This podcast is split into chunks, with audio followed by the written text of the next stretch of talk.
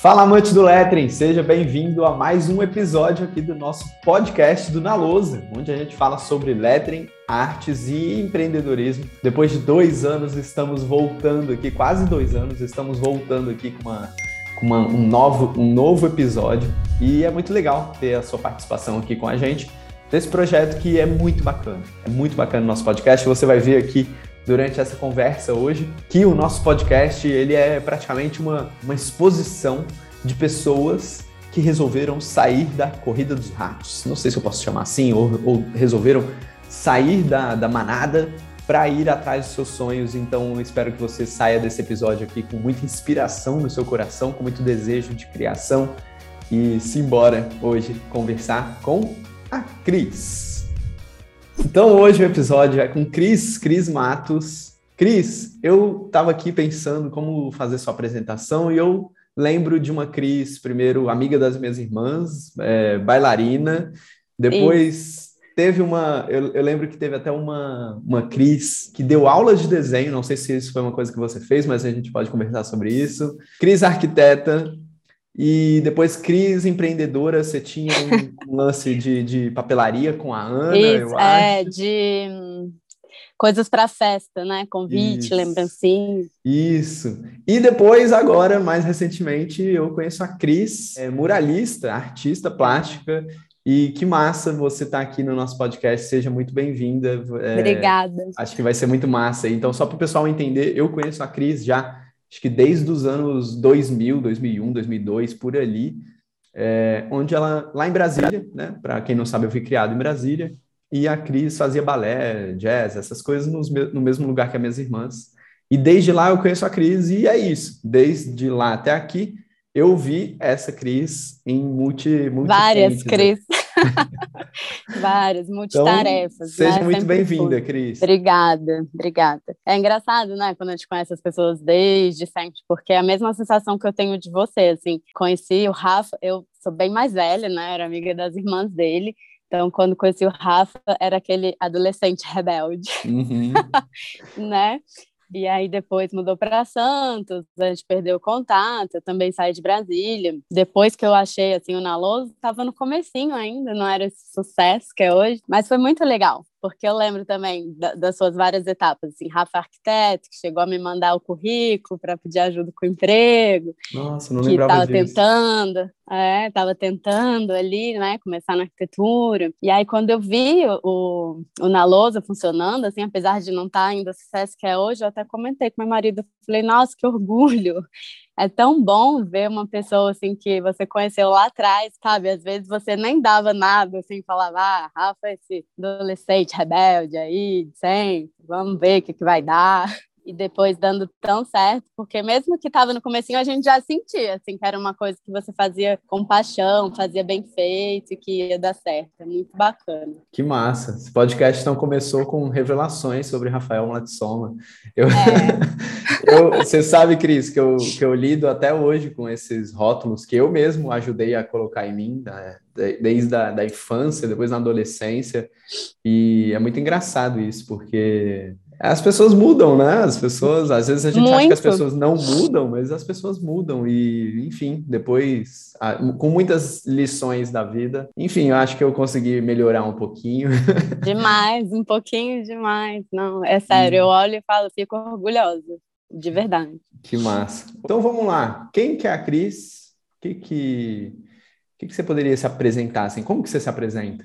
É, então, eu, eu costumava dizer que eu era uma arquiteta que virou artista, mas depois pensando bem, assim, eu acho que a arte sempre esteve lá, né? Eu acho que as outras coisas é que foram fases da vida que me fizeram chegar onde eu sempre devia estar, que era aqui mesmo. Eu não sei se você sabe, eu cheguei a cursar o vestibular para artes plásticas aqui em Brasília, mas aí eu acabei passando em arquitetura também, resolvi para arquitetura nunca tive nenhuma pressão assim da família por um emprego e tal, mas não sei, sabe aquela coisa assim, ah, arquitetura acho que é uma profissão e arte eu não sei.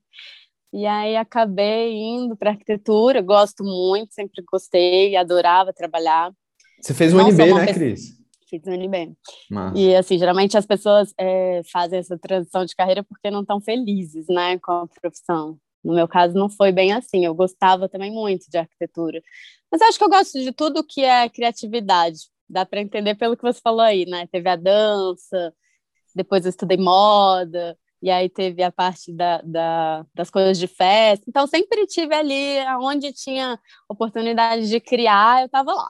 Que massa. Mas a vida foi me levando, assim, depois que meu filho nasceu, quando você tem um filho, você fica muito voltado assim para a criança, né? Tudo em função da criança, principalmente quando é recém-nascida. E aí foi bem difícil essa fase para mim, assim, de recém-nascido. Já era muito difícil, assim, chorava demais, exigia muito da gente. E eu fiquei com aquela sensação, assim, de que eu precisava fazer uma coisa só minha, só minha, que fosse só minha e de mais ninguém, porque eu estava me doando muito para os outros.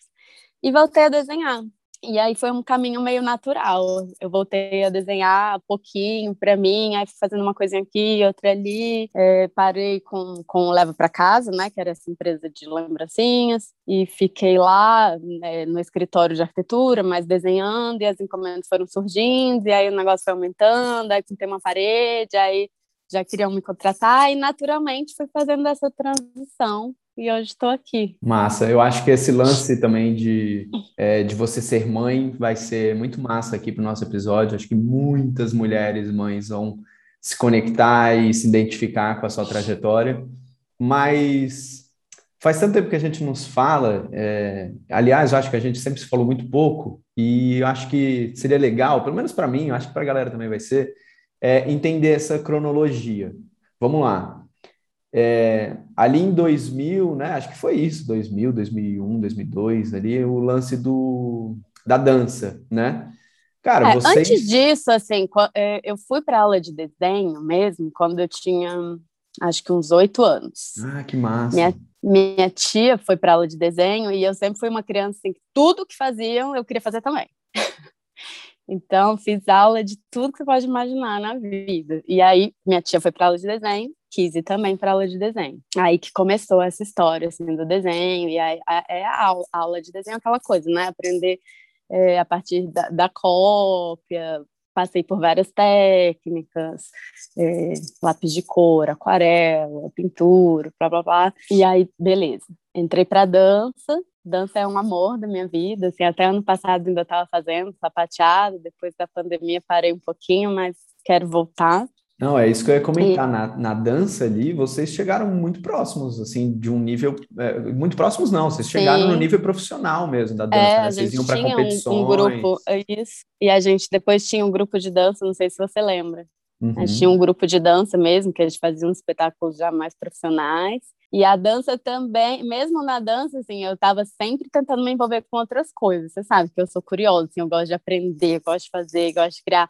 Então, na dança também eu fui fazer aula de maquiagem, porque eu queria estudar melhor. Aí eu fiz um curso de maquiagem profissional mesmo para aprender, fazer aquelas coisas de teatro e tal. Também me intrometia na cenografia, fazia toda a cenografia dos espetáculos. Depois cheguei a fazer para outras escolas de dança aqui em Brasília, outros grupos de teatro, a cenografia. Também coreografava, então fazia um pouco já de tudo. Aí, nesse momento, já estudando arquitetura? Já, já estudando arquitetura, é. Entrei na dança antes, depois comecei a estudar arquitetura. Uhum. A arquitetura foi maravilhosa. Eu acho que a arquitetura me deu muito, assim, é, um olhar que eu uso hoje até para o meu trabalho, sabe? E uma forma de fazer também que eu ainda levo para a arte. É, não oh. tem jeito, tu, a gente vai formando um repertório, né? De Total. vida, assim. Total. Tudo. Eu, eu, também, eu também acho muito isso, como a arquitetura me moldou, assim, ela me deu. É, sei lá, parece que ela pega aquele nosso, esse saco, né, que a gente vai juntando experiências durante a vida e parece que ela dá um projeto para aquilo ali também, um formato ou organiza. Né? Eu sempre falo que uma das coisas que eu mais aprendi na arquitetura é que o, a linha é, de desenvolvimento de um projeto, de um edifício, de um museu, de, sei lá, de uma cidade, de urbanismo, né? Que começa lá naqueles primeiros croquis, naqueles primeiros esbo esboços, depois uhum. vem, vem para um estudo preliminar, depois, né, projeto executivo, enfim, toda essa linha, ela Sim. se aplica em qualquer coisa da vida, né? Qualquer coisa que Sim. você for fazer na vida. E, e eu acho interessante, assim, também da arquitetura, porque ela tem esses dois lados, né? Dois lados que são importantes viver junto em qualquer profissão de criatividade. Assim. Tem o lado artístico, o lado da criação, mas tem também aquele lado mais prático da coisa ter que funcionar, de ter um cliente. Então, assim, Eu acho que hoje eu uso muito, eu faço muito trabalho comissionado, né, com os murais. Então, acho que isso é uma coisa que eu sei lidar bem, assim, de conseguir é, imprimir ali o meu traço, a minha, é, o meu desenho dentro da expectativa do cliente. Eu acho que isso foi com certeza a arquitetura que me ensinou, né? É muito trabalho do arquiteto isso. Nossa, isso é maravilhoso, bela, bela ressalva aqui. É, voltando aqui para a arquitetura, tem um episódio que eu lembro que, assim, que na época, talvez, que eu fiquei sabendo, eu não entendia muito, e depois, quando eu fui ser arquiteto, eu, eu fui dar, né, a dimensão para a coisa que você viveu, e é uma coisa que é muito engraçado, mesmo a gente, assim, tendo uma relação não tão próxima, né, a gente sabendo um do outro que o outro existe, acompanhando, assim, um outro de longe, é, eu lembro que para mim era uma, uma sensação de muito orgulho, eu contava para os meus colegas aqui da faculdade, aqui em Santos, que eu conhecia é, uma amiga, uma colega que fez um estágio no escritório do Renzo Piano, na Itália. Caraca, conta essa aí, que essa aí é muito massa. É, isso foi muito legal mesmo. É, é um convênio da UNB, né? A UNB todo, todo ano, eu acho, uma vez por ano, manda um estudante para lá. Então tem um processo de seleção e tudo. E aí é, o Renzo tem alguns escritórios, né? Na época tinha um em Paris, um em Gênova, que foi onde eu fui. Depois tinha um em Nova York, não sei se continua ainda, mas enfim, uh, esse estágio é um, um ano para um ano para Paris, um ano para Gênova. E foi engraçado porque era uma coisa que eu não tinha é, pensado assim participar a princípio, porque era exigido que você soubesse um pouquinho da língua do local que você estava indo e pelas minhas contas tinha um período certo assim do, do da faculdade que você podia se inscrever. Você não podia estar nem totalmente no final, acabando, e nem no começo. Tinha ali, sei lá, entre o sexto e o sétimo semestre, uma coisa assim. E pelas minhas contas que eu tinha feito, no, na época que eu ia poder me inscrever, era para Paris. Aí eu desencanei, falei, ah, não falo francês, não vai dar certo, né? Desencanei e, sei lá, tinha gente que, que ficava ali já treinando, já estudando para isso, desde que entrava no NB, e eu, tipo, desencanei total. Aí um belo dia chegou um e-mail na, na, minha caixa, processo seletivo e tal, piano, Gênova. Aí eu, ah, Gênova? Não é possível. Mas não era, não, Gênova? Ué, então vou tentar. e é difícil assim, a prova, porque são tem uma entrevista que é em inglês e em italiano, e aí tinha uma prova de maquete e uma prova sobre os projetos do Renzo, que você tinha que fazer. E muita gente que eu conhecia estudava para isso, sabe? Eu não. Aí eu falei, ah, será que eu vou fazer esse negócio? Tanta gente que já estuda há tanto tempo para isso, e eu vou inventar de fazer isso agora. Faltava, assim, 15 dias para a prova. E eu ainda tinha uma viagem no meio tempo para Buenos Aires. Eu falei, gente, não vai dar. Falei, não, mas não eu já tenho, né? Vamos lá, vamos tentar. Aí peguei aqueles livros sobre o Hans Piano, uns livros dessa grossura, assim. Falei, vou estudar esse troço. E era porque era tudo em inglês, e a gente acha que sabe falar, mas quando começa termo técnico, você não entende nada. Mas aí fiquei lá, estudava, estudava, lia. Estudava não, lia, né? Porque não dava nem tempo de estudar mesmo. Era um bocado, tanto de projetos que o cara já fez Aí li, li, li, li, aí chegou no. Olha como era, era destino mesmo. chegou no último dia, eu falei, não aguento mais estudar, não quero mais estudar. Liguei pro Zé, que era meu namorado ainda na época. Falei, vamos no cinema, preciso relaxar, né, no dia antes da prova. Aí ele falou, beleza, vou passar aí para te pegar. Aí, enquanto ele ia, eu falei, bom, mas eu não estudei nada mais novo, né? Esses livros eram até, sei lá, que data, e eu não sei nada que ele fez, assim, ultimamente vou entrar aqui no site rapidinho e vou ler, escolher uns dois, três projetos para estudar, para ler assim, só aquele trechinho do site, pelo menos para saber alguma coisa, que vai que pergunta. Aí quando cheguei no outro dia na prova, tinha esses dois projetos. Nossa! que eu li no site, e outros dois que são projetos muito conhecidos, que é o próprio escritório lá de, de Gênova, que é muito legal, e aquela catedral lá de pedra, que todo mundo sabe muito também e tinham que escolher dois para falar. E dois eram os que eu tinha lido, que era o Maison Hermès, não sei se você conhece, é um prédio todo de tijolinho de vidro. Eu já, já vi é. uma foto, acho. E acho que o New York Times Building, alguma coisa assim. Só para contextualizar para o pessoal que não é da arquitetura. pois é. Renzo Piano é um dos maiores arquitetos do mundo, né? Italiano. É, ele é italiano, né, Cris? Esse é. nome não tem como não ser, né?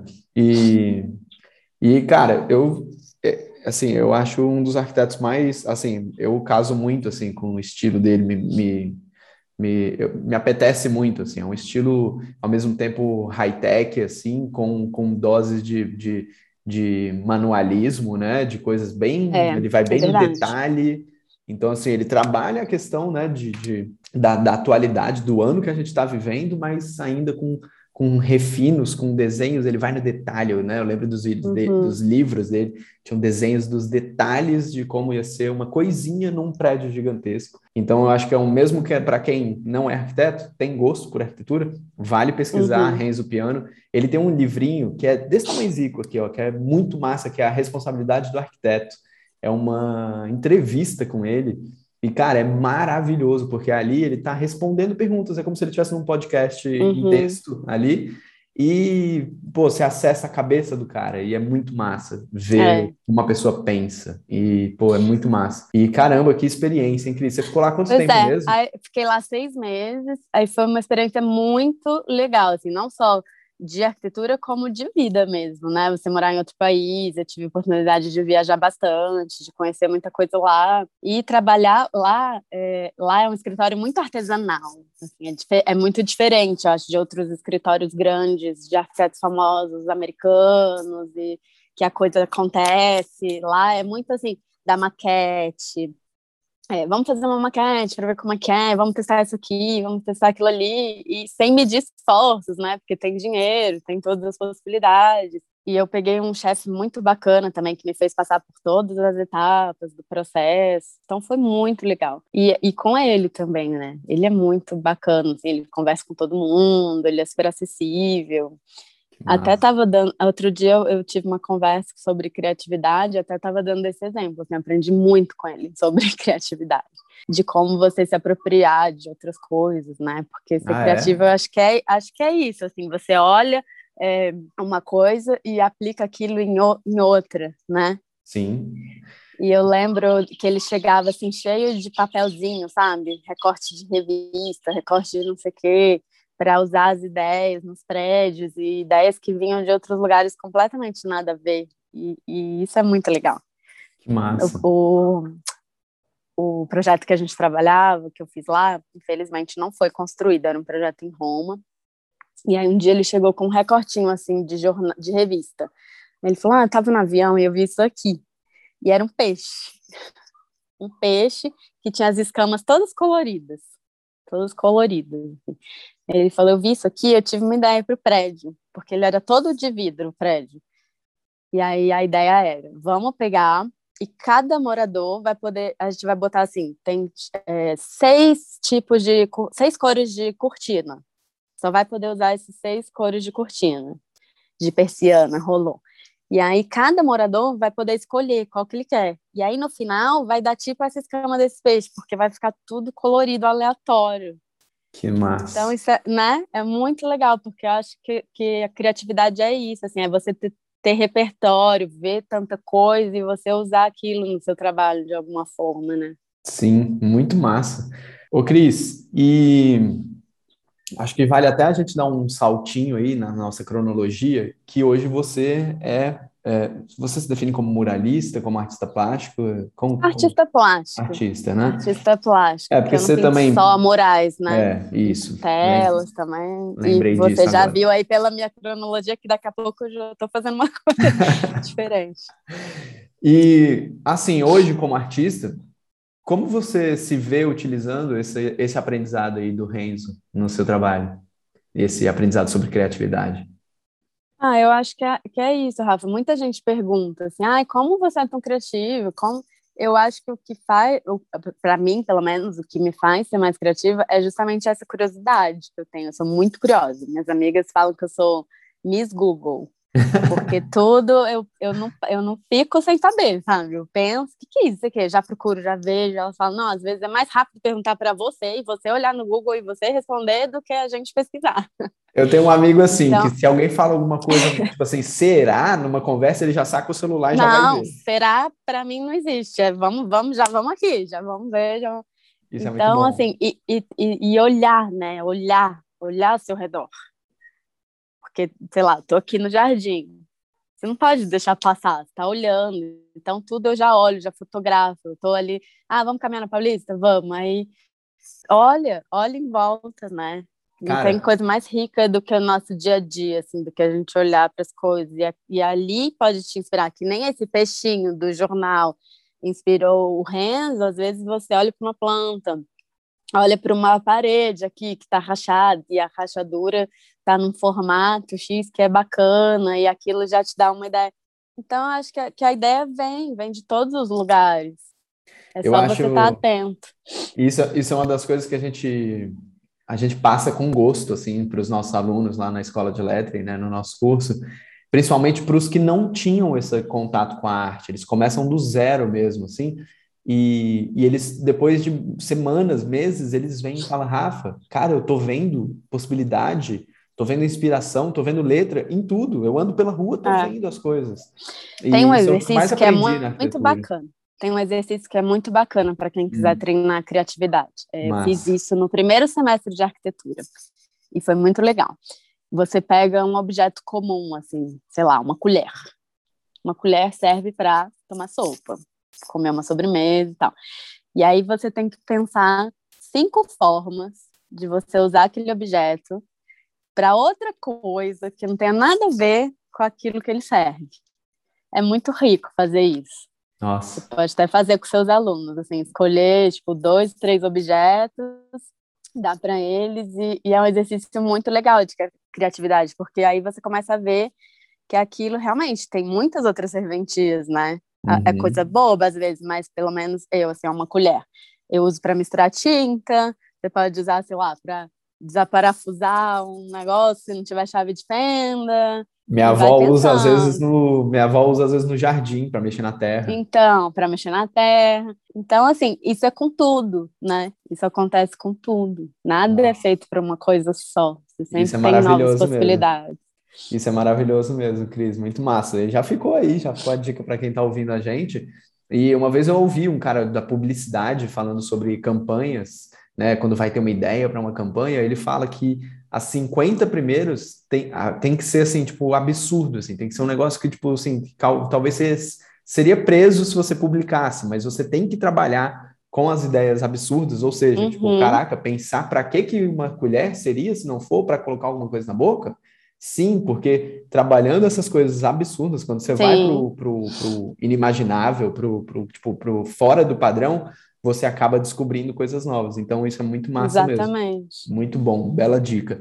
Cris, e aí? Aí depois você voltou da Itália. Eu lembro uma coisa curiosa, eu, eu falo para Dani às vezes que meu cérebro, que eu gasto muito HD com coisas assim, tipo assim que não servem para nada na minha vida. E olha o que eu lembro. Eu lembro que uma vez você me falou que quando você foi seu último dia lá no escritório do Renzo Piano, que, cara, que teve bolo para você, que teve uma festa, porque eles porque foi muito legal a sua estada lá. E aí, mas como é que e depois dessa volta, como é que foi? Ah, voltei, aí continuei trabalhando com, arquite com arquitetura, né? Abri o meu escritório de arquitetura aqui em Brasília, que estava super legal, até que o Zé resolveu mudar para São Paulo. Falou: Ah, você vai, se eu for? Eu falei: Vou, mas vai indo aí, que depois eu vou. Calma aí, aí só uma coisa. For... O, o leva para casa foi nessa volta também. Não, o leva para casa foi nessa. É, quando eu estava indo decidindo assim, vai, não vai para São Paulo, foi quando a gente abriu o Leva para Casa. E mas continuava trabalhando como arquiteto e o Leva para Casa era sempre uma coisa assim levada de segundo plano. Tá, explica para a gente rapidão o que que era o Leva para Casa e o que que motivou a criar ele. O Leva para Casa era uma empresa que a gente desenvolvia coisas para festa, tudo, assim, tudo para festa é, desde o convite, lembrancinha, e tentando sempre fazer coisas mais criativas, assim, coisas que não existiam normalmente, a partir do... Não tinha muita coisa, a gente até tinha umas coisas no site, assim, já prontas, mas o que era forte mesmo era... era eu acho que a gente era uma empresa que fazia o que as outras não topavam.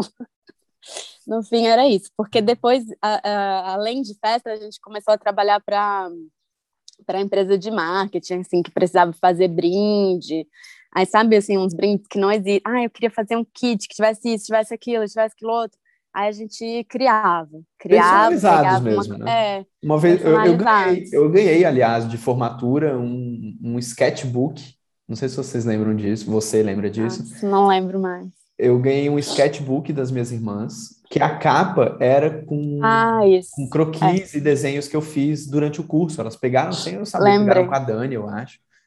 E vocês me é, Isso a gente acabou se especializando nisso, em coisas muito personalizadas, em assim, que a gente desenvolvia a arte especialmente para aquela pessoa, especialmente para aquele evento, para aquelas coisas. E foi justamente aí. Chegou um momento que a Ana não queria mais trabalhar com ela para casa, e foi nessa mesma época que meu, meu filho tinha três meses, e ela falou, Cris, eu acho que eu não quero mais, não tô afim, então, pensa aí, eu vou ficar até você se organizar, não sei se você quer continuar ou não, pensa aí o que você quer fazer e me fala. Mas fica tranquila que, que eu tô aqui. E aí foi um momento meu que eu parei para pensar mesmo na vida, assim, acho que foi a única vez que eu fiz isso. Eu parei, sentei, escrevi, falei, o que, que, que eu quero da vida, né? Por que, que eu gosto disso, por que, que eu não gosto? Será que eu quero continuar? Será que eu não quero? Tá, aquele momento. Esse, esse momento. Meio... Eu acho, eu acho. Bom, vai, continua, Cris. Fala. E aí eu, eu comecei a pensar o que, que eu gosto aqui e o que, que eu não gosto. E aí eu percebi que o que eu gostava era de criar, de criar as coisas, de desenhar essa parte. Mas que essa parte de festas, de eventos, não, não, não brilhava para mim, sabe? E a arquitetura? Assim, ah, não, arquitetura sim, arquitetura sim. Tava brilhando ainda para você? Tava. Tá. Até hoje, eu acho, sim, eu seria muito feliz como arquiteto também, mas sei lá, a vida foi levando. Eu vou, vou contar. Enfim, aí eu escrevi num papel, olha que engraçado. Eu escrevi num papel, assim. Eu quero, eu, eu falei, não quero levar para casa, porque eu não tenho vontade de ir em feira de eventos, feira de casamento, de ficar pesquisando coisas de festa. Não gosto disso, não tenho vontade. Então, se eu continuar com essa empresa, ou eu vou ter que fazer um esforço muito grande para ela continuar crescendo, de coisas que eu não queria fazer, ou ela vai ser para sempre mediana, porque eu não vou me esforçar para o, o, tanto necessário para ela ser uma coisa muito bacana. Então, não vamos fechar, mas eu quero continuar trabalhando com arte de alguma forma. Não sei como, não é hora de pensar isso. Estou com um bebê de três meses, não consigo pensar isso agora. Mas eu escrevi num papel. Eu tinha uma agenda na época, aquelas que falam assim: o que você quer daqui a três meses? O que você quer daqui a três anos? E aí eu lembro que eu botei lá, daqui a um ano eu quero estar ganhando algum dinheiro com arte, não sei como.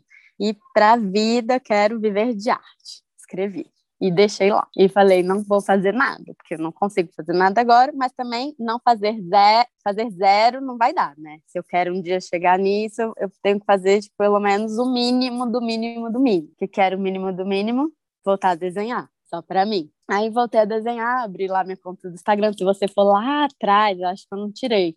Você vai ver que tem uns letterings. Ah, é? Que massa. Assim, letterings, né? eu tinha que voltar a desenhar, essa era a minha meta. Então eu peguei, sabe, uns desafios que tem, assim, que as pessoas botam? É, dia 1, um, fazendo não sei o quê, dia 2, fazendo não sei o quê. E o que eu achei era de lettering.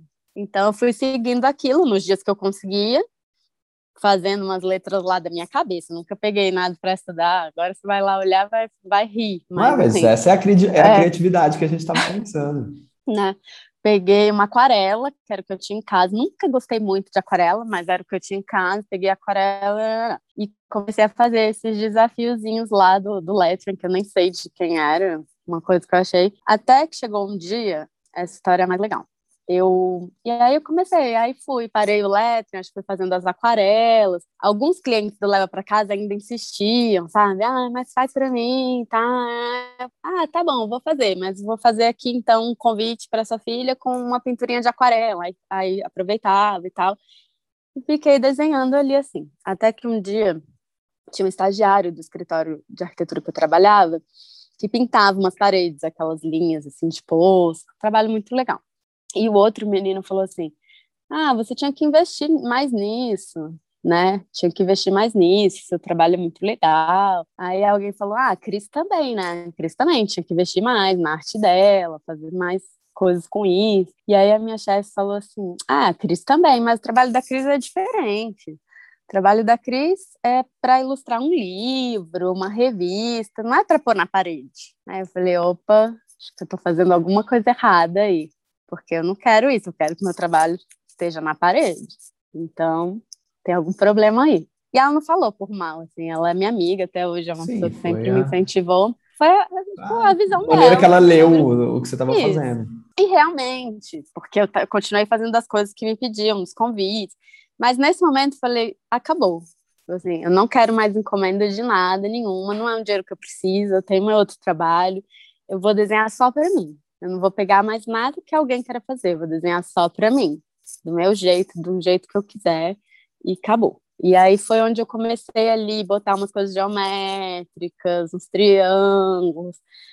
Aí é, eu fui, minha mãe já pintou, né, bastante tempo da vida, assim. Minha tia tem um ateliê de artes aqui em Brasília, ensina aula de desenho, tudo. Foi lá onde eu dei aula, inclusive, lá na faculdade. Aí um dia eu vim para cá e peguei um, uns materiais, sempre que eu vou na casa da minha mãe, dou um jeitinho de garfar uns materiais e voltei com um guache. E aí foi onde eu comecei a me achar, assim, porque aquarela eu nunca gostei mesmo tanto. E aí no guache, que era mais chapado, mais fosco, comecei a me achar e comecei os desenhos. E aí foi onde eu comecei com essa história do triân dos triângulos, das coisas mais chapadas, que é muito o que eu faço hoje. E adivinha para quem vendi meu primeiro quadro? Para tá. minha chefe, que não ah, queria tá. pôr na minha arte na parede. Que loucura. ela estava fazendo a casa da irmã dela, mas foi tudo muito natural, sabe? Assim, uhum. Eu comecei a fazer esses desenhos, aí eu vim uma vez de férias para Brasília e minha tia falou: Ah, eu tenho uma, uma tela. Até, Rafa, eu só tinha pintado assim a quatro. Uhum. Aí eu peguei a acrílica para testar, porque eu tinha gostado do guache. Falei, ah, se eu gostei do guache, eu acho que vou gostar da acrílica. Aí comprei umas telinhas assim, 30 por 30, fiz duas. Aí vim para Brasília e minha tia falou assim: Ah, tem uma tela lá no ateliê que alguém largou há um milhão de anos e nunca veio buscar, não sei nem de quem é mais, tá lá, velha, pegando poeira, você não quer pintar? Eu, eu tô doida para pôr uma tela na minha sala, você podia pintar para mim. Falei, tá, vou pintar. Só que era enorme, assim, era um e, acho que 1,50, 1,30 por 90, Nossa. e até então só tinha pintado coisa pequenininha. Aí peguei e pintei. Postei no Instagram, Aí essa minha chefe viu e falou: Nossa, que lindo, não sei o quê, tô fazendo uma, uma. a casa da minha irmã. Você vai fazer uma tela para ela, faz um orçamento aí, você vai fazer uma tela para ela. Aí foi a segunda tela que eu fiz, de 1,60 por 1,20, que já era gigante também. E aí foi tudo assim, meio por acaso. A Ô, Cris, parede também. Já fala agora seu arroba para alguém que está ouvindo isso e já quer começar a stalkear e te seguir também conhecer é seu trabalho. Cris Matos, com CH, C-H-R-I-S, Cris Matos, underline CM. Cris Matos, underline CM. Então, você que está ouvindo a gente aí, já vai lá seguir a Cris também e, e entender essa trajetória. Vem do Instagram dela, muito legal, né? Ilustrado. Ô, Cris, é. É, nesse, nesse começo aí, você falou que, né, que foi visitar sua tia em Brasília e ela tinha a tela, ou seja, você já havia ido para São Paulo, né? Já. O, o seu, é, quando você vai para São Paulo, você se desliga do escritório de arquitetura que você estava ou você trabalha remotamente? Não, eu fui para São Paulo, aí eu continuei. É, eu tinha o meu escritório aqui, né, em Brasília. Hum, ah, tá. Na verdade, eu tinha o meu e trabalhava em outro também. Fazia uma hum. jornada maluca, assim, que eu tinha o meu e trabalhava em outro também. Entendi. Quando eu fui, eu ainda tinha alguns projetos do meu escritório que eu precisava finalizar, que eu fiquei fazendo à distância. Mas aí eu trabalhei uma temporada no Arthur Casas, uhum. aí em São Paulo.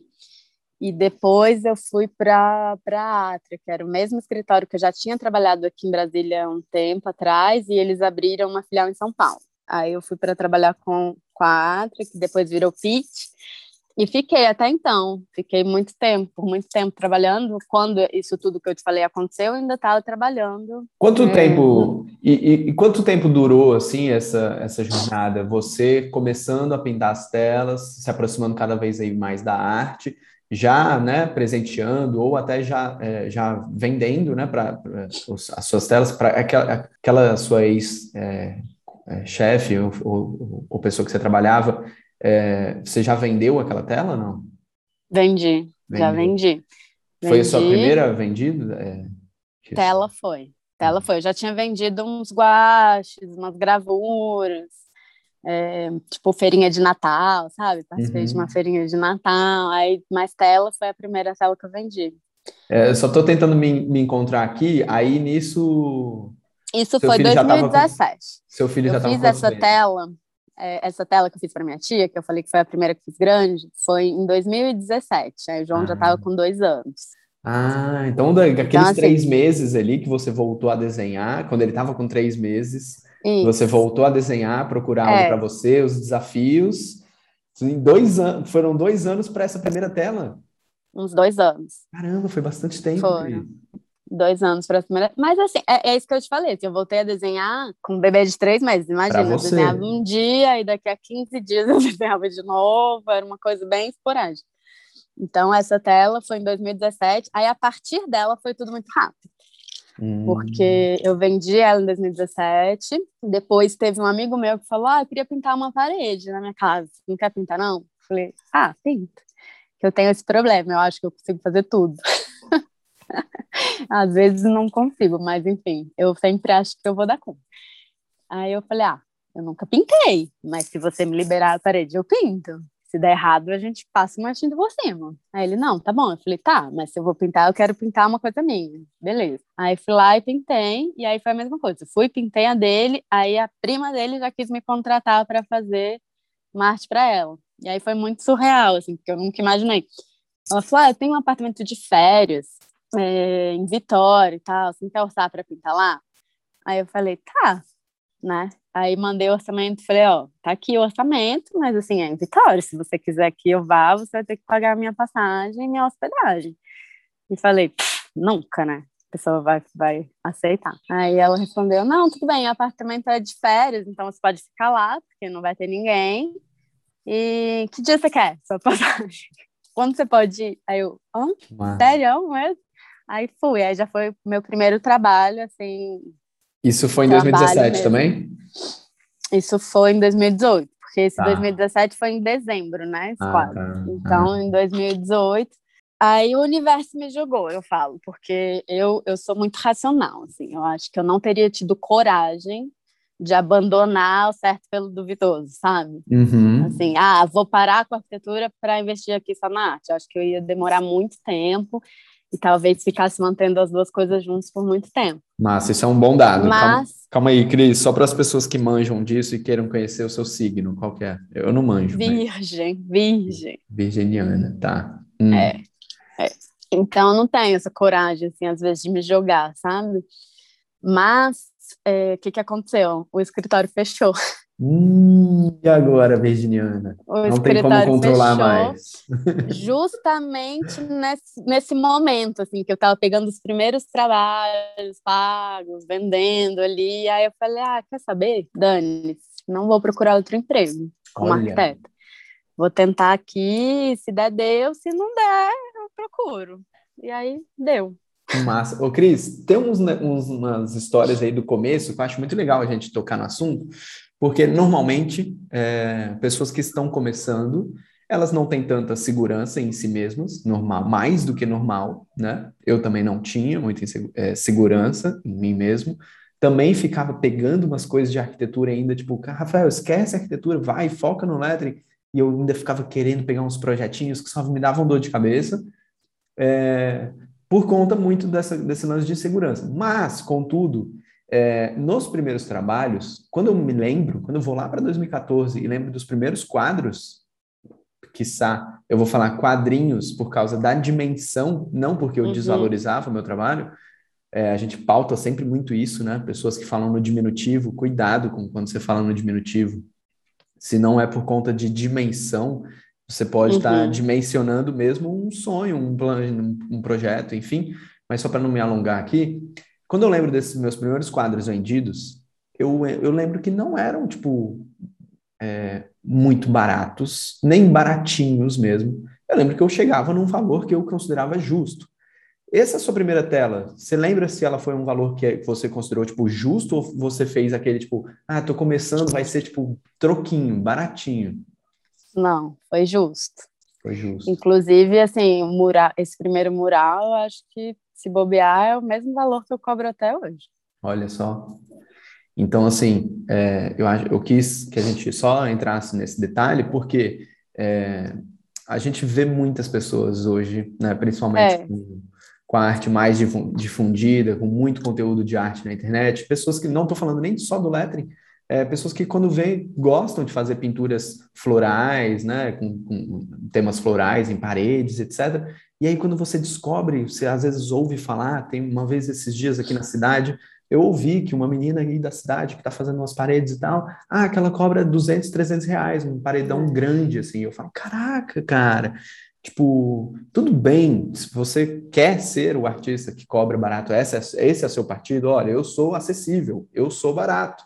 Se você consegue fazer o seu dinheiro, pagar suas contas na escala, fazendo, tipo, 25 paredes a 200, 300 reais, beleza, o problema é seu, é. tá tudo bem.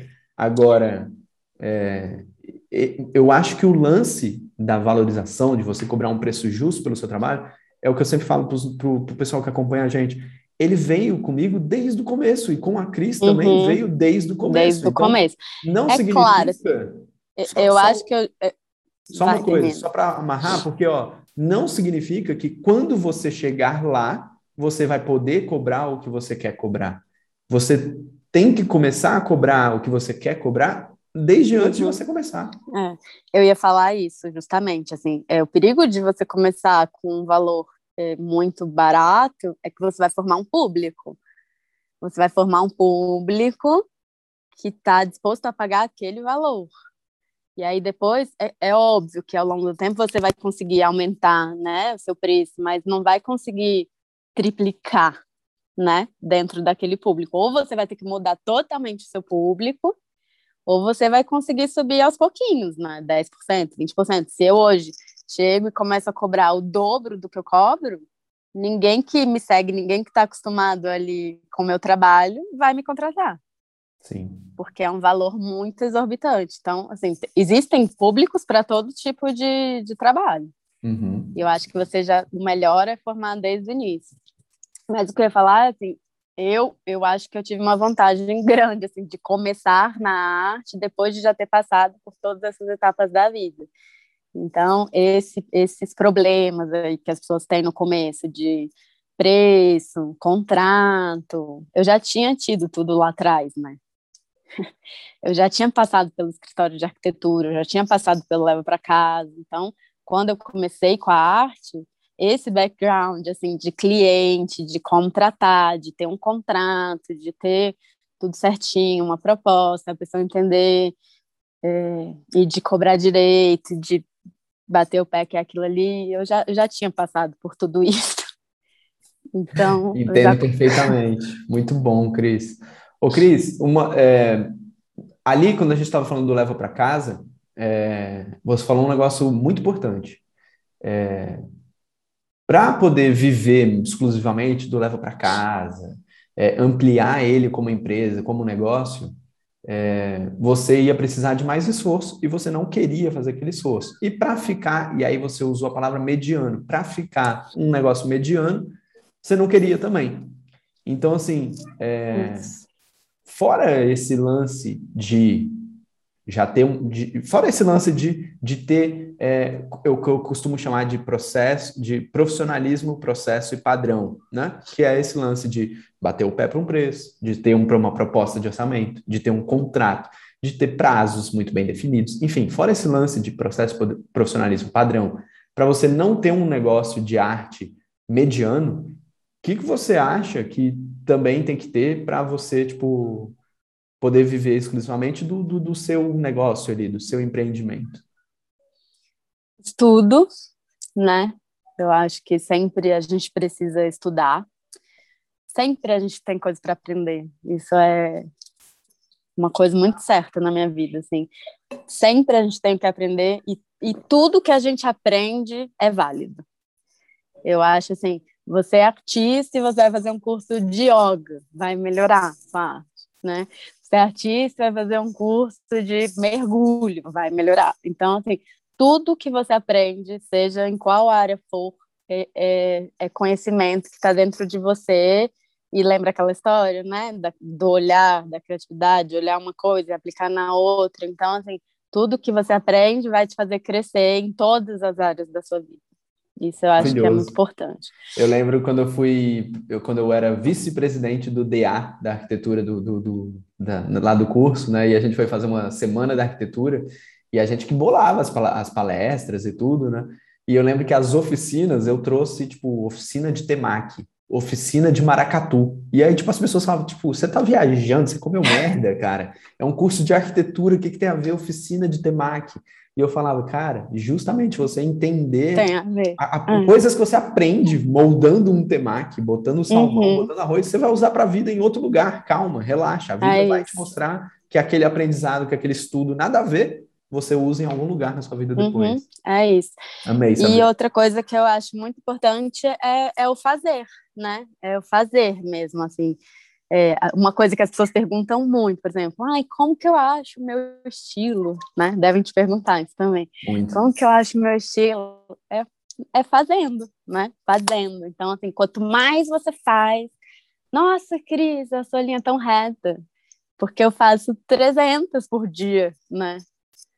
Se eu não fizesse, não seria. Então, assim, hum. quanto mais você faz, melhor você vai fazer e novas descobertas você vai fazendo. Não é porque você faz todo dia que você vai fazer sempre igual. É justamente de tanto fazer que você vai cada vez mudando um pedacinho e melhorando um pedacinho, e lá na frente vai chegar numa coisa completamente diferente do que você estava fazendo antes. Meu Deus. Então, isso é muito importante. Vocês ouviram com atenção? Essas, se não, aperta aqueles 15 segundinhos de voltar para trás e ouve de novo essa frase da Cris. É muito importante. A gente vive numa sociedade que está cada dia mais imediatista, Cris. As pessoas é, é. nosso curso as pessoas querem, querem começar já sendo Cara, melhores. As pessoas, você... as pessoas entram na escola de letra e elas querem começar a ver o resultado em três semanas, assim, tipo, cara, isso não existe. Isso não existe. É, é, é, o que a Cris falou, você tem que fazer 300 vezes. E não é a mesma coisa. Cada vez que você faz, você aprende uma coisa diferente. Isso é maravilhoso, muito bom. Ô, Cris, isso aí, vamos lá, o escritório de arquitetura fechou, você já está em 2018 em São Paulo, as coisas, você falou que até começaram a virar rápido, e Sim. Quando você se viu assim, tipo, batendo o faturamento, assim, o salário de arquiteta com o faturamento de artista empreendedora? Batendo direto. Eu nunca deixei de ganhar menos do que o meu salário que eu ganhava de arquitetura. Nunca. Maravilhoso. Eu tinha uma segurança, não, não vou mentir, assim, é, é, eu tinha uma segurança de ter é, meu marido também, né, assim, que ganha um salário bom, que se, se um mês eu não ganhasse aquele dinheiro, ele conseguiria Lá em casa a gente meio divide, assim, eu pago umas contas, ele paga outras. Então, uhum. assim, eu sabia que se eu não tivesse aquele dinheiro, eu tinha como, é, né? Tinha, tinha como ele pagar para mim, Sim. tinha como me virar. Não uhum. era uma coisa, mas nunca precisou. Até porque isso, isso até por, isso até deve ter te ajudado mais a, tipo assim, o escritório fechou, meu, pronto, é agora, eu vou para cima da minha claro. área. Vamos, isso, vamos isso é maravilhoso. Ah. Né? É, isso eu também tive esse conforto, porque é, quando a Dani viu que o nosso escritório de arquitetura não decolava, não decolava, não decolava, ela caiu dentro de um escritório de arquitetura em São Paulo, ganhando piso, acho que na época era 4 mil, assim, tipo, porra, era muito, sal, era muito saudável, assim, para mim, tipo, vai, vai tentar aí, porque a Dani tá ali ganhando 4 mil é. reais dentro do escritório de arquitetura. E... Mas é isso, assim, eu tinha essa segurança, mas eu não me apoiei nisso, era uma coisa que eu não queria que acontecesse, né? Uhum. Eu não, assim, meu orgulho ali, né? Eu não queria ter que chegar e falar, ah, esse mês eu não tenho dinheiro uhum. para pagar essa conta, esse mês você pode me ajudar? Uhum. Não queria que Então, ou seja, você realmente... trabalhava para criar sua independência, para ir para cima, para se bobear, ganhar mais precisar. que ele. Muito bom. E foi assim que eu consegui, e foi assim que eu consegui trazer a Dani para o negócio. Tipo assim, mostrar para ela que, tipo, cara, esses 4 mil que você ganha aí ouvindo gracinha da chefe o dia inteiro, tipo, pressão psicológica bizarra, a mulher é muito má. Uhum. Cara, eu tô começando a te encostar aqui, trabalhando dentro de casa, junto com a Madalena, passeando com a Madalena. É. Então, assim...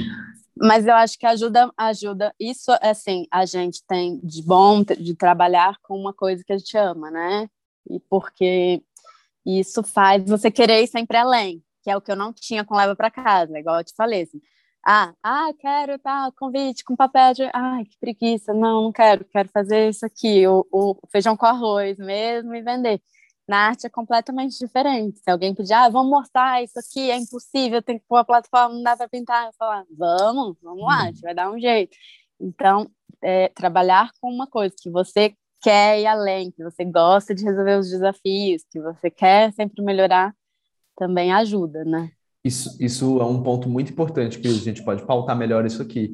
É, é sobre quando você está satisfeito lidando com uma coisa que faz seu coração cantar, como você enxerga os obstáculos, né? Que é aquela frase é. do, do, que o obstáculo é o caminho ou o problema é a solução, né? Uhum. Quando a gente está de bem com a gente, um problema, né? Tipo, ah, não vai dar para pintar ali porque é muito não, tem uma plataforma. Não vai dar. É. Então, então assim, é, é, querer ir sempre além, você também está falando isso, tipo, cara, é, qual que é a raiz dessa motivação, Cris?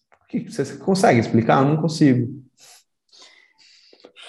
Não sei se eu consigo, mas eu, eu entendi, assim, eu vou, eu vou te falar como é que eu entendi que eu estava no lugar certo. Assim. Eu não sei hum. te dizer da onde isso vem, mas eu entendi que era arte mesmo, uma coisa, e não arquitetura, quando eu fui viajar de férias e eu queria trabalhar. Então, por exemplo, assim, com arquitetura, vamos supor, vou passar as férias em Nova York. Surgiu a oportunidade de fazer um projeto. Ah, não, tô de férias. Não quero. E aí eu me vi nessa mesma situação, assim, viajar para Nova York e mandando mil mensagens para várias pessoas, perguntando, e aí, não tem uma parede? E aí, será que dá para pintar? E aí, né? tipo, querendo muito perder dois, três dias das minhas férias para trabalhar pela oportunidade de ter uma coisa ali. Ia ser legal ter um projeto de arquitetura no exterior? Muito. Mas não, eu não queria perder minhas férias para fazer aquele trabalho. E com a arte é totalmente diferente. Agora, toda vez que eu vou viajar, eu fico tentando cavar ali um espacinho. Não deu certo esse de Nova York ainda. Ainda vai dar. vai dar, vai dar com certeza. E eu, fiz isso, eu fiz isso em Brasília uma vez. Eu estava em Brasília, fui visitar meus pais, aproveitar a família. Aí eu conectei um amigo, falei, cara, aquele restaurante que você mostrou esses dias, pô, fala lá para eles para a gente fazer um cavalete lá. E ele, pô, vamos lá, eu te apresento lá o dono, você fala com ele. Aí tipo, foi até um conteúdo, tem vídeos no nosso YouTube, no nosso Instagram, que eu fui lá e, e cobrei, cobrei o cavalete e, na maior, assim, bati na porta, né? O cara, o cara tava lá, a gente sentou, conversou. Falei, cara, vamos fazer um cavalete. E até hoje é aquele deplante na Asa Sul. Uhum. E até hoje o pessoal vai lá almoçar, tira fotos do cavalete, eu vejo nas redes sociais e tal. E como é que é esse lance, Cris, da gente é, se propor aos outros, pessoas que nem estão imaginando que a gente tem essa arte, que pode ter a arte? Você já fez isso? Já, já fiz. Não, não muito, não muito. Eu, eu não sei, eu acho que eu, eu, dou sorte, assim, não sei, porque eu acabo tendo muito trabalho. Então, tem muita coisa que eu queria fazer. Por exemplo, essa coisa de propor, eu tenho muitas ideias, sabe? Muito, assim, onde eu passo, eu já vejo uma parede, assim, já quero pintar. E eu tenho algumas ideias, nem vou falar para ninguém propor antes. Uhum. Mas tem vários lugares ali perto da minha casa, por exemplo, que eu penso em propor. Mas acho que eu não, é, não sei se eu já cheguei a fazer mesmo. Acho que fica mais na imaginação, porque eu. Ah, não, mas é que esse lance de você falar, tipo, ah, tentando cavar lá em Nova York. Tal, ah, não, um isso sim, disso, é, é um pouco disso, é. é. é. E, e, isso é muito massa, porque eu acho que as pessoas ficam muito, principalmente quando elas estão começando a trabalhar com arte, elas ficam muito na, tipo, cadê? As pessoas têm que me procurar. Cara, por que você não? Não, é, mas tem que fazer, tem que fazer, porque às vezes a gente deixa, de, por exemplo, tem um restaurante pertinho da minha casa, que é assim, é uma escadaria e do lado tinha um paredão, assim, e eu sempre passava ali e falava, nossa, aqui ia ficar tão legal, sabe, se fizesse um grafite, uma pintura, vou, vou um dia entrar nesse restaurante e vou, vou falar com o dono, se ele não quer fazer. E aí, mas não fiz, fiquei pensando, pensando, pensando. Aí um dia eu passei, tinha lá uma pessoa pintando. Viu? Então, assim, se você não faz. Alguém vai fazer. Outra pessoa faz. Tem que fazer. Eu acho que, que eu poderia fazer mais isso. É, mas é, é mas, é isso, é um negócio. Eu, acabo, eu tenho tanta ideia, tantos projetos, tanta coisa que eu, que eu quero ainda realizar, mas eu tenho, às vezes, um pouco de dificuldade de tirar do papel por falta de tempo mesmo. Uhum. Mas por, agora que eu aluguei o ateliê, né? Ah, é, tem esse capítulo aí também. É, porque na minha casa não estava cabendo mais. Por quê? Porque você veio, você veio de 2018 até agora, 2020. Você alugou o ateliê agora em 2021. Agora, 2021. Você veio trabalhando todo em trabalhando em casa, com telas e com pinturas, com o João. É, só que as telas começaram a crescer. O João vai fazer seis em setembro agora. O João com o Zé grande. em casa e, e as telas começaram a crescer. Já não cabia, porque as telas começaram a crescer, a tela de um metro e meio, tela de dois metros, e meu apartamento pequeno. E aí veio a pandemia, e o Zé começou a trabalhar em casa também, e o João em casa o tempo inteiro. Aí eu falei, não vai dar mais, porque assim, eu consegui. Não era impossível, mas acaba que eu conseguia fazer muito menos coisa, porque imagina, minha casa tem 75 metros. Então eu ficava assim, no escritório, o Zé estava precisando também. Aí ficava a gente dividindo um escritório minúsculo, eu ele no computador e eu atrás dele lá pintando. Aí eu, ai não, sai daqui. Aí levava para a sala. Aí levava para a sala, beleza, tá ótimo. Ah, hora do almoço, tira tudo. Hum. Então não rende, sabe? Você consegue uhum. fazer, consegue fazer? Consegue, mas consegue fazer metade do que você conseguiria. E aí no ateliê é maravilhoso, porque eu espalho tudo na parede, as coisas ficam lá abertas, não precisa ficar guardando, botando, guardando e botando. Aí eu consigo, sei lá, tem dia que eu tô com quatro telas ao mesmo tempo, penduradas e mas pintando tudo ao mesmo tempo. Olha que eles são imediatistas estão nos ouvindo. e tá tudo bem, tá? Tá tudo bem você ser imediatista. Eu acho que essa sede, esse anseio, ele é bom em certo ponto, ele nos move, ele nos, nos faz querer mais, né? Mas olha que legal a calma da crise. Dois anos nesses últimos meses aí, quase, quer dizer, quase não, um ano inteiro de pandemia aí dentro de casa, levando da mesma forma. Mas não, dois, é, é, dois anos nada, 2018, é quase três anos é, e aí sim, agora em 2021, vem o capítulo aí na história da Cris de ter um ateliê. É um ateliê é. dividido, né, Cris, com outro artista. Isso, isso. Mas uma casa muito massa. É uma casinha super legal. A pandemia está atrapalhando um pouco a gente, porque a gente escolheu a Vila Madalena é, conscientemente, assim, escolheu a casa conscientemente, porque em cima ficam os dois ateliês. E embaixo a gente tem um espaço que a gente quer usar para workshop, para evento. Vocês estão convidadíssimos, inclusive, para fazer alguma coisa lá. Então, só que ainda está meio parado, né? Ah, mas... de pandemia e tal, mas já já. Em breve, já vai em breve vamos é. ocupar lá. É. Mas esse é muito Cris. lado virginiano, né, Rafa? Assim, eu não alugaria para alugar esse espaço foi muito bem pensado. Assim, uhum. eu, eu, fiz primeiro uma reserva financeira para ter um mínimo de meses ali do aluguel garantido. Oh. Conta mais, depois... Cris. Conta mais não, desse. Não... o que, que você poderia deixar de, de, de dica, assim, de não só para essa, é, para esse objetivo que você teve, mas para artistas independentes, assim, que tem que lidar com, com a sazonalidade, né? Com mês ruim, com mês bom. É, então. Como é, esse seu lado, fora tem ter, o. Tem que ter planejamento mesmo. Assim, a, é, a, gente é artista e tudo, mas o nosso negócio não deixa de ser uma empresa. Tem que funcionar como uma empresa. Assim. Primeira coisa que eu acho é, é separar mesmo, separar os dinheiros. Você tem a sua empresa e você tem você, pessoa. Então, não mistura as coisas, né? O dinheiro está entrando ali na empresa, pega um salário, não vai gastar é, seu dinheiro que está entrando, porque mês que vem ele não entra. Ou entra, mas assim, você está gastando um dinheiro que você podia estar tá se planejando. Então, por exemplo, ah, queria ter um espaço, mas o dinheiro que está entrando eu estou gastando todo aqui. Como é que eu vou ter um espaço, né? Como é que eu vou reinvestir? Como é que eu vou comprar um iPad de novo daqui a dois anos, três anos, que é o material que eu preciso? Então, acho que a primeira lição é essa: separar, separar duas contas. Nossa. Uma conta da empresa, uma conta sua como pessoa. E Muito ter bom. o seu salário, seu salário fixo, né? Muito bom. Ô, Cris, nesses, nesses dois, três anos aí já só de Cris Matos, é, artista plástica, é, você lembra de algum mês assim, tipo, cara, preocupante? Você ficou com medo assim? Não? Os três primeiros meses da pandemia foram difíceis. Hum. Foram difíceis, é, bem difíceis, porque foram meses que eu parei mesmo de trabalhar e eu tive outros problemas pessoais juntos que me fizeram gastar muito mais do que o normal.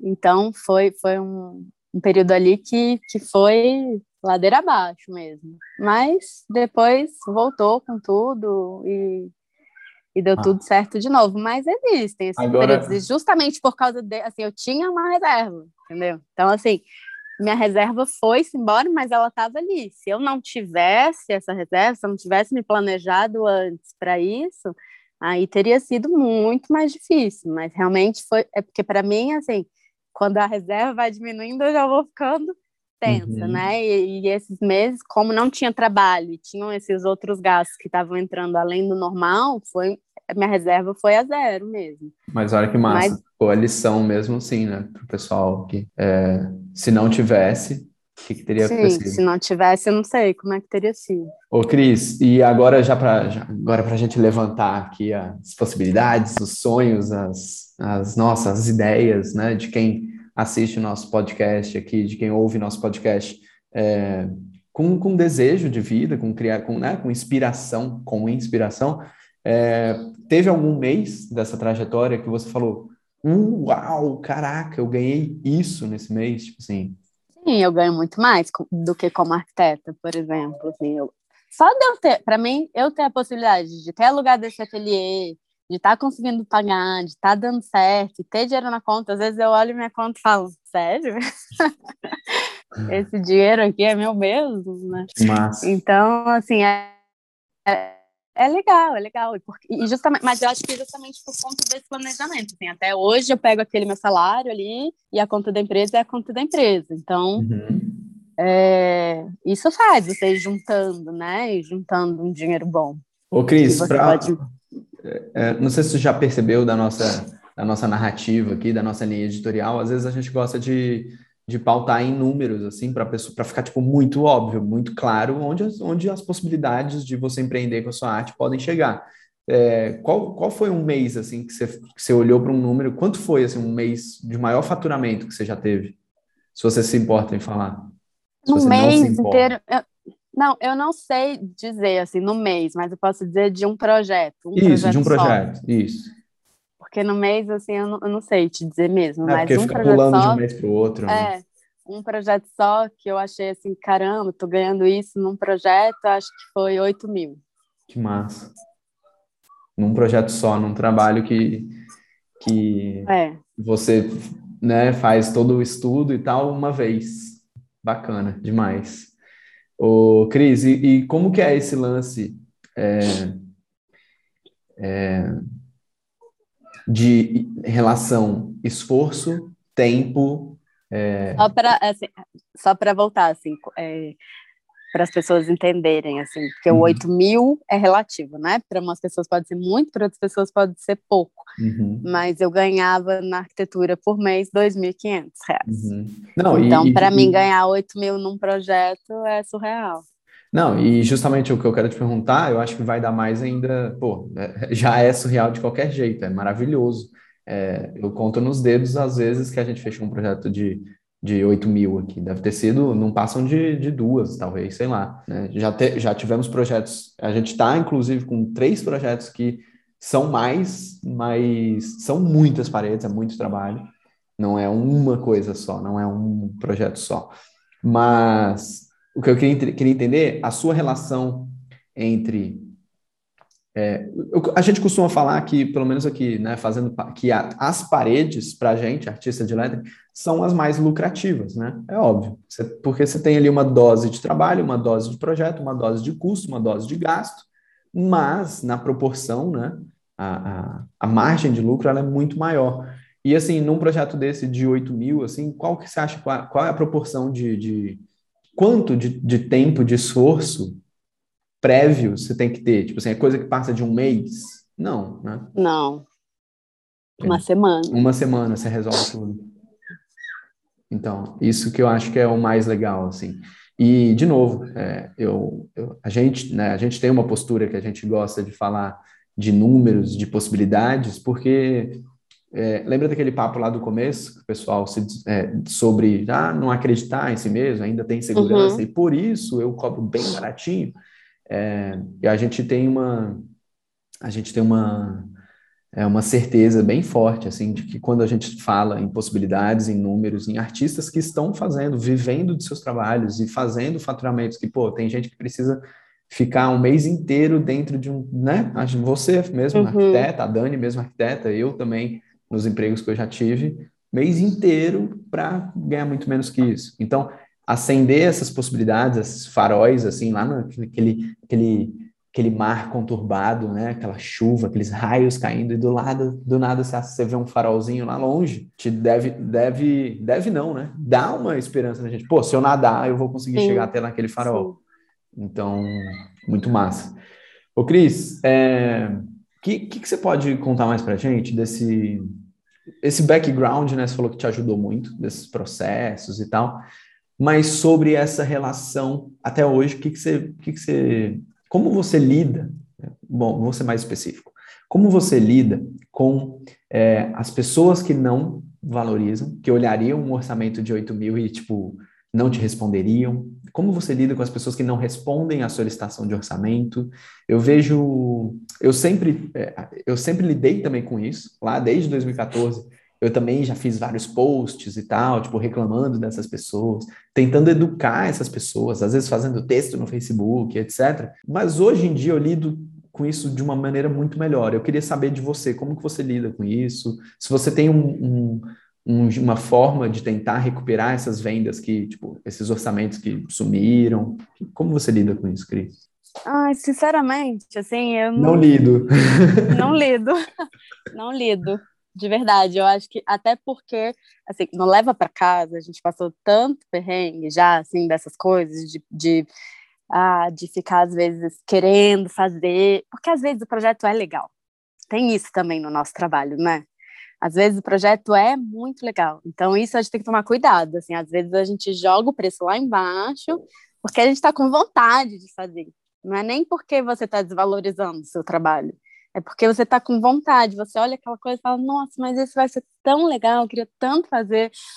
Mas aí eu acho que eu já estava carimbado, sabe? Eu já passei tanto isso nas outras empresas que agora eu eu não lido, assim, se Claro, eu acho que essa coisa de não responder é meio fato de educação, eu acho, né? Total. Você pede um orçamento, a pessoa é, não fazer, não tem problema. Não todo mundo é obrigado a fechar o orçamento, não todo mundo. Até esses dias foi engraçado perguntar isso. Uma amiga do meu marido queria me pedir um orçamento de um quadro, e aí foi ligar para ele, porque, pra... ai, quanto é mais ou menos? que eu tô com vergonha de pedir e tal, o orçamento. Ele falou: ah, pelo amor de Deus, né? Tá com vergonha de pedir o orçamento? Então, não tenham vergonha de pedir o orçamento, peçam um orçamento. Óbvio, às vezes não vai poder pagar, normal, né? É óbvio, meu valor não é dos mais caros, mas também não é uma coisa barata. Então, ter pessoas que não vão poder pagar é normal o ideal seria que a pessoa fosse ali e falasse: ah, desculpa, não vai dar agora, quem sabe um dia. Muita gente faz isso, eu acho ótimo, acho super educado, adoro quando as pessoas respondem. Senão você fica realmente esperando, né? Ah, o que será que aconteceu com aquela pessoa? Então, esse seria o ideal. Peça o orçamento, não tenha vergonha, não é obrigado a fechar. Ah, por que, que não põe logo o preço? É difícil, porque cada projeto é um projeto, cada não trabalho é um trabalho. Às vezes eu até passo assim uma média para a pessoa, ah, entre tanto e tanto. Mas é injusto, assim, eu posso passar um preço muito maior do que realmente seria se eu entender o que a pessoa quer, né? É, Essas... é uma coisa mais você tem uma estatística? Você tem uma estatística de, de quando você passou uma média, se a pessoa fechou ou não? Algumas pessoas. É porque tem. Pela conversa da pessoa, você já nota, assim, se ela só tá querendo dar uma sondada, hum. ou se ela realmente está interessada. Tem gente que eu, que eu sinto, assim, às vezes, que nem tem, nem quer um trabalho, uhum. sei lá, às vezes é até outro artista que está querendo só é, fazer um benchmark ali, não tem coragem de perguntar. E aí eu falo, ah, entre tanto e tanto, vai mas não é bom. Melhor é passar a proposta certinho. É, a minha mesmo, estatística mas... é de quando eu passei esses, ah, não, é de tanto a tanto, a pessoa, tipo, nunca fechou. Não fecha, é. Não é legal. Eu prefiro passar a proposta, até porque na proposta a pessoa entende como é o seu trabalho, né? Uma hum. coisa é você dizer assim, ah, é de entre mil a dois mil. Outra coisa é você botar lá, é 1.500 e eu vou te fazer isso, eu vou te fazer aquilo em tanto tempo, em tanto nananã. Então Ou você seja, já na proposta você consegue vender o valor, né? Não um preço. Sim, sim, com certeza, né? A pessoa vê realmente como funciona o trabalho, é, o tempo que demora, o que que você entrega antes, durante, depois, enfim, tem tudo isso que a proposta fala que se você passar só o valor, isso não, não condiz, né? A pessoa não sabe realmente como é que funciona. Ô, Cris, você faz esse contato todo e manda uma proposta dessa por direct do Instagram? Mando. Proposta mando. eu mando, contrato tá. não. Tá. Beleza. Eu mando. É... Eu acho que eu, vai chegar o dia que eu não vou conseguir fazer isso, porque hum. o volume já tem aumentado, assim, então, qual o problema, eu acho, do Instagram? Ou depois, quando você começa a ter um volume muito grande, você contrata alguém para ficar ali por conta disso, porque às vezes acontece de, sei lá, você posta uma foto e aí tem muito comentário, muita gente comentando, as coisas vão ficando lá para trás, sabe? Então, assim, às vezes é meio confuso, assim, lidar com, com isso. As coisas vão sumindo, tem gente que pergunta na... Se perguntar no direct ainda é ótimo, às vezes a pessoa bota no, no comentário, Aí eu só vou ver três meses depois que a pessoa pediu um valor no comentário, porque é tanto comentário, não uhum. fica mais ali, né? Não é eterno. Chega uma hora que o negócio Exato. para. Então, esses dias mesmo, eu achei um comentário lá de alguém pedindo orçamento, mas de meses atrás. Nossa. Aí eu até tento, falei, ah, desculpa, eu não vi, porque não dá para ver mesmo. Então, acho uhum. que vai chegar esse momento de, de ter que passar só por e-mail, igual eu vejo muita gente fazendo. Mas eu gosto de responder, eu mando sim. Mando por direct a proposta, mas é a partir do momento que a pessoa quer fechar, aí eu peço o e-mail para mandar o contrato para ficar mais formalizado pelo e-mail. Massa.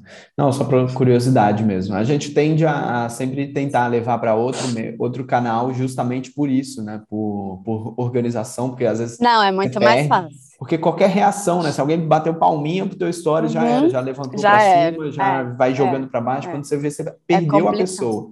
Então, é complicado assim, mesmo. Mas eu, como boa virginiana que eu sou, eu fiz lá uma planilha no Notion. Você conhece uhum. o Notion? Uhum. E eu vou jogando lá. Tipo assim, ah. faço orçamento, eu já jogo lá. Mandei orçamento para tal pessoa pelo Instagram, mandei ah. orçamento para tal pessoa pelo e-mail, mandei pelo WhatsApp. Então, Olha, ó, lá. Fica a dica, então. Mesmo que você fale com a pessoa no direct, porque é mais fácil para a pessoa do outro lado, né? Para o consumidor, para o para o prospecto, é, pô, se organize, saiba, saiba o arroba dele direitinho. É. Né? Anota, porque depois você não lembra, você quer falar com a pessoa de novo e, ixi, como é que era mesmo o nome da pessoa que eu mandei aquele negócio? Mas... mas, mas, assim, eu gosto de responder, porque eu acho que cada pessoa funciona de um jeito. Assim, tem gente que usa mais o e-mail, tem gente que usa mais o WhatsApp, tem gente que usa mais o direct. E eu, eu, eu gosto também, sabe? Eu gosto, às vezes, de mandar umas mensagens assim, para algumas empresas, perguntar, porque você já está ali, aí é mais uhum. fácil. Sim. Então, acho que esse primeiro contato eu gosto de fazer pelo canal que a, que a pessoa tem mais facilidade, e depois Massa. levar ela para o que eu Massa. Que eu só para colocar uma justificativa maior aqui, eu acho que a principal dica que a gente deixa para poder para é no primeiro contato você já tentar tirar a pessoa dali, não necessariamente tirar, mas já pegar o contato dela, é que ela uhum. vira um contato seu, né? Ela vira um mailing, ela vira um lead, Sim. né? Você tem o um número dela para depois, se você quiser, cara, estou rodando uma campanha aqui de produtos que eu criei com, meu, com a minha arte, você pode comunicar essa pessoa, né? No direct ela vai estar tá perdida lá. É, some, é verdade. Mas trazer esse contato para a sua, porque do direct ele é do Instagram, né? Ele é um lead, uhum. ele é uhum. uma pessoa do Isso. Instagram. Do quando Instagram. Você, quando é. você traz para o e-mail ou pelo WhatsApp, ele é seu agora. Enfim, Ô, Cris, que pergunta que você gostaria de responder que eu não te fiz? Tem alguma?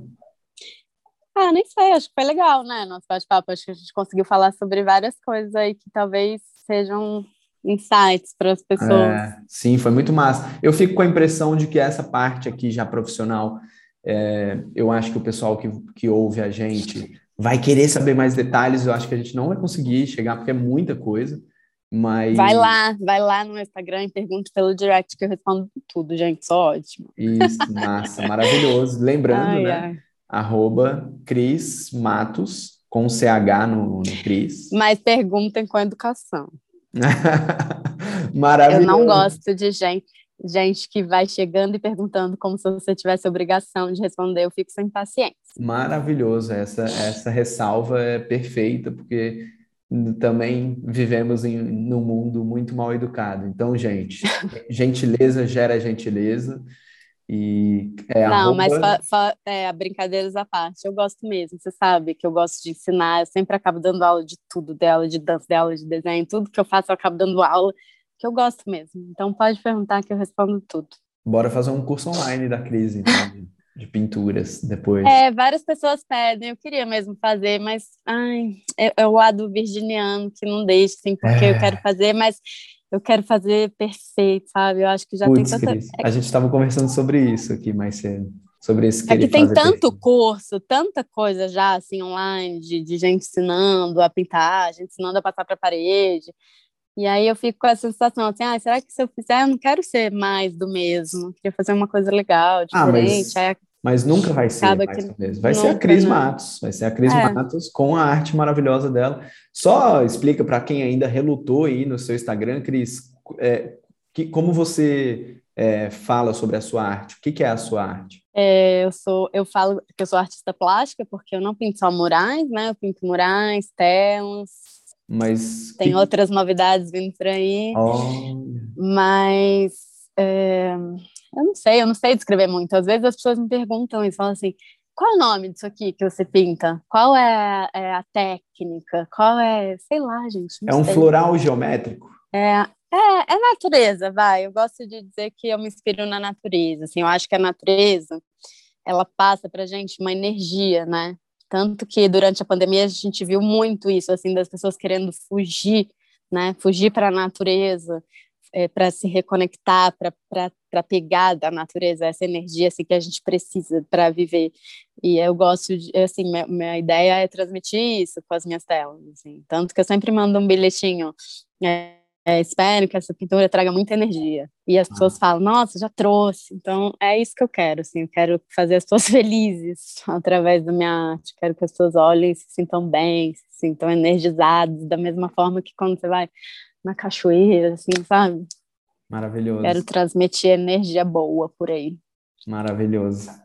Bom, Cris, eu acho que é isso. Eu acho que vale até depois um Cris Matos 2.0 aqui no podcast do Na Lousa para a gente conversar. Eu tenho mais curiosidade sobre essa parte profissional, né? Dá para bater, ver o que, que, que, que você está fazendo, o que, que a gente pode fazer também, né? Essas coisas. É, cara, apesar da nossa da nossa distância, assim, como amigos, né, como colegas, é, sabe que eu te admiro muito desde sempre, desde quando eu estava lá. Eu lembro um episódio específico que eu estava lá na casa da Lara e você chegou de tarde para dar aula de desenho para ela.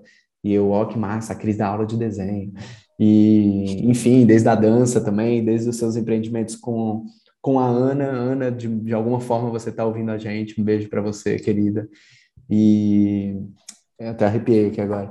E, é, cara. Tá do olho já enche lá. É, também.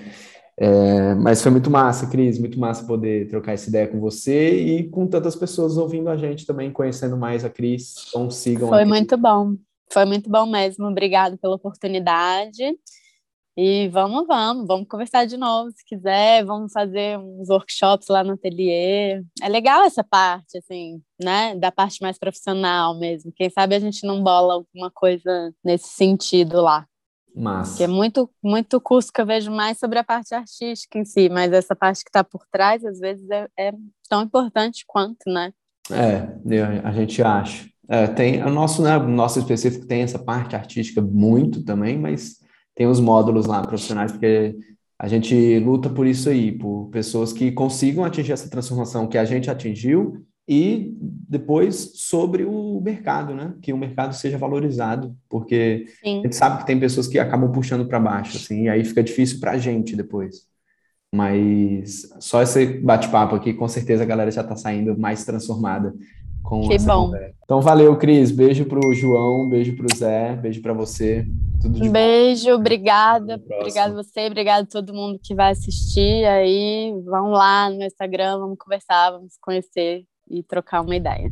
Beleza. Tudo de bom. Beijo. Rafa. Obrigada. Até a próxima. Tchau. Tchau, tchau.